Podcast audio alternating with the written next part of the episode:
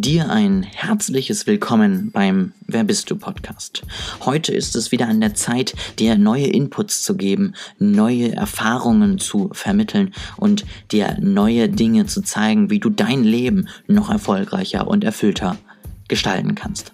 Ich hoffe sehr, du nimmst einiges mit und ich kann dir neue Dinge nahebringen. Ich wünsche dir ganz, ganz viel Spaß beim Hören und wünsche dir noch einen wunder wunderschönen Tag. Herzlich willkommen zu einer neuen Folge. Ein kleiner weiterer Einblick, den ich heute Abend hier noch aufnehme. Und zwar möchte ich heute über Parkinson's Law at its finest, würde ich mal wirklich sagen, reden. Falls du jetzt denkst, oh Gott, was ist denn das? Ähm, ich habe heute extra nochmal die offizielle Definition sozusagen ähm, recherchiert, ähm, also gegoogelt. Und letztendlich sagt Parkinson's Law nichts anderes aus als Arbeit dehnt sich in genau dem Maße aus, wie Zeit für ihre Erledigung zur Verfügung steht.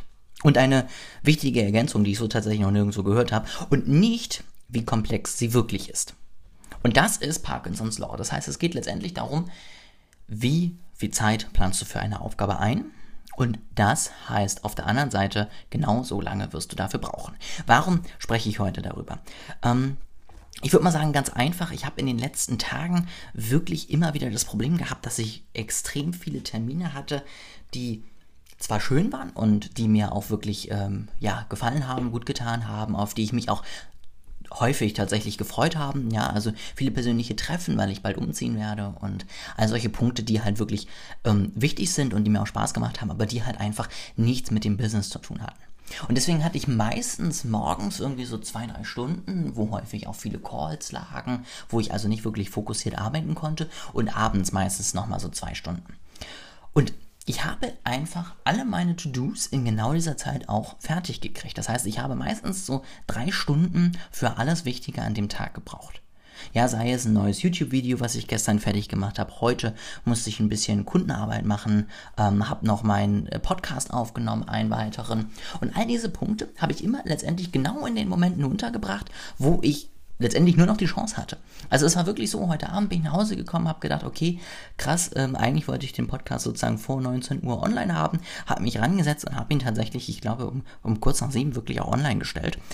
Und Sonst äh, brauche ich für den Podcast vielleicht immer noch mal 20, 30 Minuten länger, ähm, weil man dann doch noch mal guckt, kriegt man das nicht noch besser hin, schafft man da nicht noch ein besseres Ergebnis, ja, solche Themen, die hinterfragen, dann passt man noch ein bisschen was an, dann lädt man es noch hoch und dann holt man vielleicht noch die 110% raus.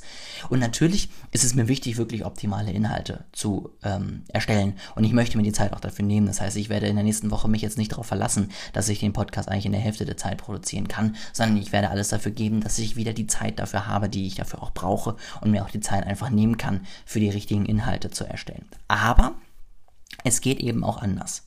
Und das fand ich einfach unglaublich spannend mal zu sehen und das hat mich wirklich zum Umdenken gebracht, denn ich finde, in vielen Punkten sind wir dann doch sehr, sehr perfektionistisch und wollen immer das Maximum rausholen und ähm, arbeiten dann an Punkten rum und versuchen sozusagen wirklich nochmal 10% mehr zu schaffen, die wir eigentlich gar nicht schaffen können bzw. müssen. Und da sollte man, glaube ich, einfach wirklich nochmal drüber nachdenken. Und das ist auch etwas, was ich jetzt machen werde. Ich habe in einem YouTube-Video schon darüber gesprochen, dass Arbeitszeit nicht immer zwingend acht Stunden am Tag sein muss, wo ich konzentriert Aufgaben abarbeite. Und ich glaube, das ist etwas, was man wirklich noch in seinen Alltag holen sollte. Das heißt jetzt nicht, ich möchte in den nächsten Tagen noch zwei Stunden die Woche arbeiten und dann eigentlich nur noch Freizeit haben. Aber das heißt, ich möchte wirklich meine To-Dos in der optimiertesten Zeit hinter mich bringen und möchte dann die Zeit nutzen, kreativ zu werden, mich neuen Aufgaben zu stellen, neue Dinge zu wagen und rausgehen aus dem Trott. Und das ist wirklich etwas, was ich jetzt äh, mitnehmen möchte und wo ich einfach gesehen habe, dass ich mir die Zeit dazu nehmen kann. Wichtig ist dabei aber auch noch natürlich ein Gefühl und da muss ich noch ein bisschen dran arbeiten, das ist sozusagen mein Ziel jetzt für die nächste Woche, denn häufig, wenn ich dann die Aufgabe nicht tue, die ich eigentlich müsste, und ich weiß, es wird nach hinten hin eng, dann bin ich einfach mental nicht da, wo ich sein sollte.